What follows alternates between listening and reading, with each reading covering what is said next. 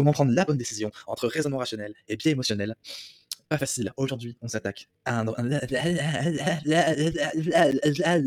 Voilà ce que j'en pense. Merci de m'avoir écouté et à bientôt pour un nouvel épisode de ce podcast au cœur. Et oui, intro, pas d'intro oblige. Et justement, en parlant d'intro, l'intro que je viens de vous faire a été dictée, a été réalisée par une intelligence artificielle qui a même trouvé le titre de mon podcast que je trouve très bien. Donc je me suis dit pourquoi changer au cœur de la décision, c'est énorme. Donc en posant simplement les questions à l'intelligence artificielle, que d'ailleurs vous pouvez tester, qui s'appelle chat.openai.com, chat.openai.com, vous pouvez tester cette intelligence artificielle absolument bluffante qui va donner un titre d'intro pour mon podcast. Je vais simplement poser la question écris-moi un podcast. Je vais même pas poser la question, je vais carrément donner un ordre. Ah oui, je respecte pas les dire. non, je déconne. Plutôt être sympa avec eux parce que le jour où elle se retourne contre nous. En bref, je vais dire écris-moi un podcast sur la différence entre le raisonnement logique et le biais émotionnel et elle me sort. Bienvenue dans ce nouvel épisode au cœur de la décision. Aujourd'hui, nous allons parler de la différence entre le raisonnement logique et le biais émotionnel dans la prise de décision. Bon, après, euh, elle nous donne simplement le, la définition qu'elle a été cherchée euh, du raisonnement logique du biais émotionnel et elle nous fait des recommandations avec une petite liste euh, de recommandations à faire dans la prise de décision et avec une petite conclusion. Donc, c'est assez bluffant de manière dont elle va chercher l'information et qu'elle arrive à les mettre ensemble au cœur de la décision. Elle arrive vraiment euh, réussi à faire un titre impactant. Bon, après, dans la structure, euh, ça reste du, classique, entre guillemets, où ça a été cherché, par exemple, euh, des informations sur une page Wikipédia et ça va avancer dedans. Mais la façon dont elle te parle, c'est limite un petit peu flippant. T'as l'impression d'être avec bah, un humain en face de toi. Bon, donc le but aujourd'hui, ça va être d'essayer d'apporter une réponse qui a plus de valeur que l'intelligence artificielle. On va essayer, ou euh, ça serait déjà une réussite de faire de ce podcast quelque chose qui vous a simplement plu, qui vous a fait plaisir d'écouter, qui vous a apporté des bonnes choses et qui vous donne envie d'en écouter d'autres. Alors voilà, c'est parti pour répondre à la question. Comment prendre la bonne décision entre se laisser trop influencer d'un côté émotionnel comme d'un côté rationnel? Et bien pour répondre à cette question, je vais euh, beaucoup, beaucoup, beaucoup citer le livre de Mark Manson qui c'est Everything is fucked, ou Tout est foutu en français, qui est un livre que je recommande très, très, très, très fortement, très, très, très, très, très bon livre. Personnellement, euh, c'est un des meilleurs bouquins de développement personnel que j'ai lu, c'est super bien écrit, les idées sont très intéressante et surtout c'est très très drôle. Voilà, donc moi je recommande à fond ce livre qui est euh, très, enfin qui est déjà facile à lire et super super intéressant niveau de personnel. Donc voilà, et donc pour résumer, en fait, être plus euh, résumer avec des euh, avec des touches personnelles dans ce podcast, mais je pense que Marc Massin fait, répond très très bien à la question. Et comment il prend la chose? Il prend la chose, il divise le cerveau en deux parties, le raisonnement logique, le raisonnement, le raisonnement émotionnel, enfin le raisonnement, on va dire plutôt la partie logique, la partie émotionnelle. Il métaphorise ça de manière très drôle, c'est assez marrant. Il, métaphorise de manière émotionnelle comme un clown qui roule à fond dans une voiture super rapide euh, dans la ville. Et parce qu'en fait, c'est assez simple de comprendre comment ça se passe, dans le sens où dans la vie, on a deux manières de prendre des décisions, soit de manière émotionnelle, soit de manière rationnelle. Donc, par exemple, si vous devez vous rendre au travail, eh bien, vous allez poser la question à votre cerveau émotionnel. Euh, d'abord, vous allez poser la question à votre cerveau rationnel, sinon vous n'allez pas y aller du tout je vais vous dire pourquoi juste après. Donc c'est ça rationnel, il va dire bah, tu prends map, tu regardes ton le trajet, boum, voilà, tu prends ça, euh, l'autoroute est bouchée, donc je te fais passer par la route. Ça voilà, voilà une réponse rationnelle pour gagner du temps, d'accord? C'est utile, euh, on est dans une terme de euh, euh, c'est efficient, c'est c'est rentable. Donc ça, c'est le cerveau rationnel, vous allez arriver plus vite à votre destination. Et le cerveau émotionnel, vous allez lui poser la question, et lui il va simplement dire mais mec, en fait tu restes dans ton lit, tu vas même pas au travail, tu prends même pas ta voiture. Voilà, je, vais donc l'écart volontaire, pour, pour que vous puissiez bien comprendre comment poussent les, les deux extrêmes et comment on peut trouver juste le milieu entre ces deux. Donc voilà, personnellement, euh, je pense que la réponse à cette question, en fait, ça serait bah, bien sûr un mix, mais un mix dans un certain ordre et un ordre qui est important à respecter. J'ai parlé du travail tout à l'heure. Et en fait, si, je sais pas, aujourd'hui vous êtes en études et vous posez la question, qu'est-ce que je vais faire demain, ou si vous êtes déjà dans un, euh, un, job que vous faites depuis un certain temps, et si aujourd'hui vous posez la question, soit qu'est-ce que j'ai envie de faire demain, ou est-ce que j'ai encore envie d'aller bosser, et que la réponse la première réponse, donc là on parle euh, d'un côté émotionnel, la première réponse qui vous donne envie, ou que vous sentez très très fort que vous avez envie de répondre non, j'en ai marre de ce taf, j'ai pas envie d'y aller, et là je pense que ça peut être un bon indicateur parce que pour moi, en fait, le côté émotionnel, c'est le point de départ. Les points de départ qui vont nous donner un petit peu la direction où on va aller. Et ensuite, on va apporter tout ce côté raisonnement euh, pour, euh,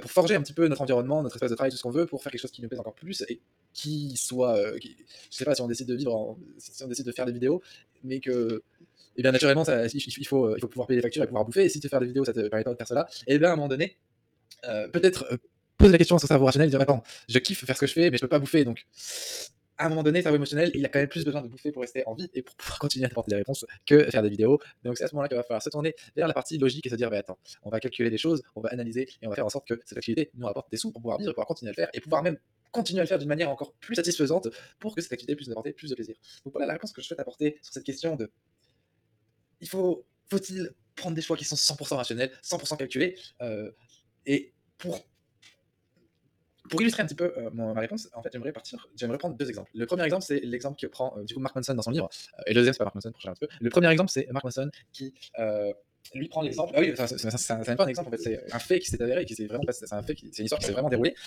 Et la c'est la suivante. Donc en fait, il faut savoir que dans, semble que c'était en 1960, entre 65 et 70, les chercheurs en médecine, en biologie, se sont posés la même question. Il y a beaucoup de personnes qui se sont posées la question, qui se sont dit, mais en fait, on est, on a, on a remarqué très clairement qu'on était biaisé par nos émotions et que du coup, ça nous poussait bien souvent à faire des mauvaises décisions en termes, euh, je sais pas, en termes de productivité, en termes de rendement, euh, sur ce genre de choses. Et du coup, les gars se sont dit, mais attends, est-ce qu'il n'existerait pas une méthode, déjà pour, ils ont réussi à identifier les deux parties du cerveau, le, raisonnement logique et le raisonnement émotionnel, et ensuite ils se sont dit, mais on va faire un truc, on va enlever, on va tenter d'enlever la partie raisonnement, euh, enfin biais émotionnel, la partie émotionnelle du cerveau, on va l'enlever, comme ça, on fera que des choix rationnels et on va prendre tout le temps les meilleures décisions possibles. Et bien oui. Donc les gars ont étudié la chose, ils ont, finalement réussi à faire une opération sur un patient et à enlever la partie émotionnelle de son cerveau. Et oui, ils ont complètement réussi les mecs. Et d'ailleurs, prouesse, prouesse, euh, bah, prouesse ouais, technologique, prouesse euh, médicale, en termes d'opération, c'était vraiment un truc de ouf. Donc forcément, enfin forcément, le, chercheur, le, chercheur qui a réussi à faire, le, ou alors le chercheur, le médecin sûrement, qui a opéré son premier patient et qui a enlevé la partie émotionnelle du cerveau, s'est vu naturellement desservir le prix Nobel. Bravo desservir un prix Nobel pour avoir réalisé cette opération. Assez délicate, je pense. Donc, c'est vrai que c'est intéressant. À cette époque-là, ils se sont dit, waouh, c'est un truc de ouf. Voilà, Maintenant, qu'est-ce que ça va donner? Qu'est-ce que ça va donner? Le mec a plus de partie émotionnelle. Comment est-ce qu'il va prendre des décisions qui vont être super rentables, super calculées, qui vont nous aider à faire gagner plein de thunes? Ou euh, qu'est-ce qui va se passer en fait?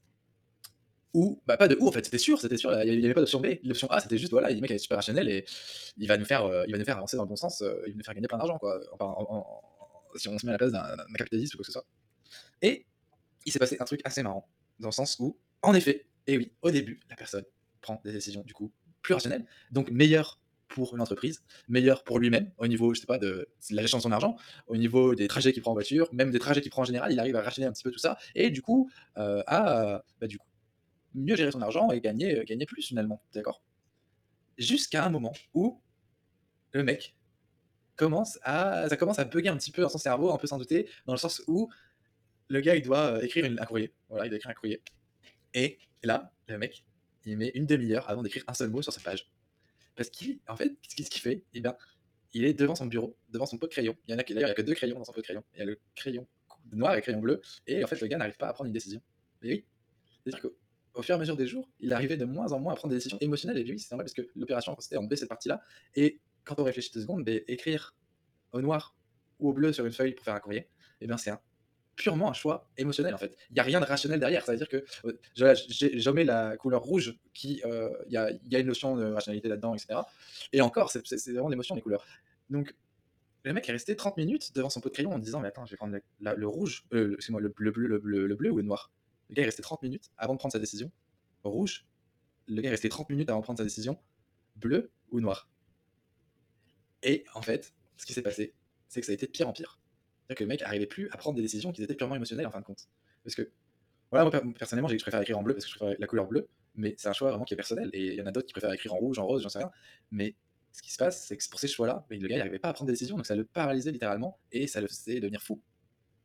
Donc, ce qui s'est passé, c'est que au fur et à mesure du temps, eh ben, ne plus réussir à prendre des décisions émotionnelles, ça l'a poussé à ne plus avoir envie de rien faire finalement et de se laisser mourir parce que si on se pose la question deux minutes, pourquoi est-ce que je me lèverais le matin d'un point de vue rationnel en fait? D'un point de vue rationnel, pourquoi est-ce que j'irais euh, bosser? Pourquoi est-ce que j'irais aider les gens? Euh, Je veux dire, d'un point de vue rationnel, je suis mieux à rester chez moi. Je suis mieux à rester chez moi.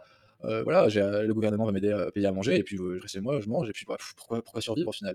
Donc voilà, d'un point de vue rationnel en fait, vivre, surtout dans le monde d'aujourd'hui, non je déconne, mais d'un point de vue rationnel, vivre aujourd'hui ça n'a pas de sens. Donc les personnes, parce qu'il y en a eu plusieurs, figurez-vous, il y en a eu des centaines, et ben sont toutes décédées de désespoir en fait, c'est horrible. Et oui, on décernait bien des prix Nobel, des prix Nobel pour on décernait des prix Nobel à des meurtriers qui tuaient des gens. Voilà. Bon, forcément, on n'est pas au courant, on apprend de nos erreurs.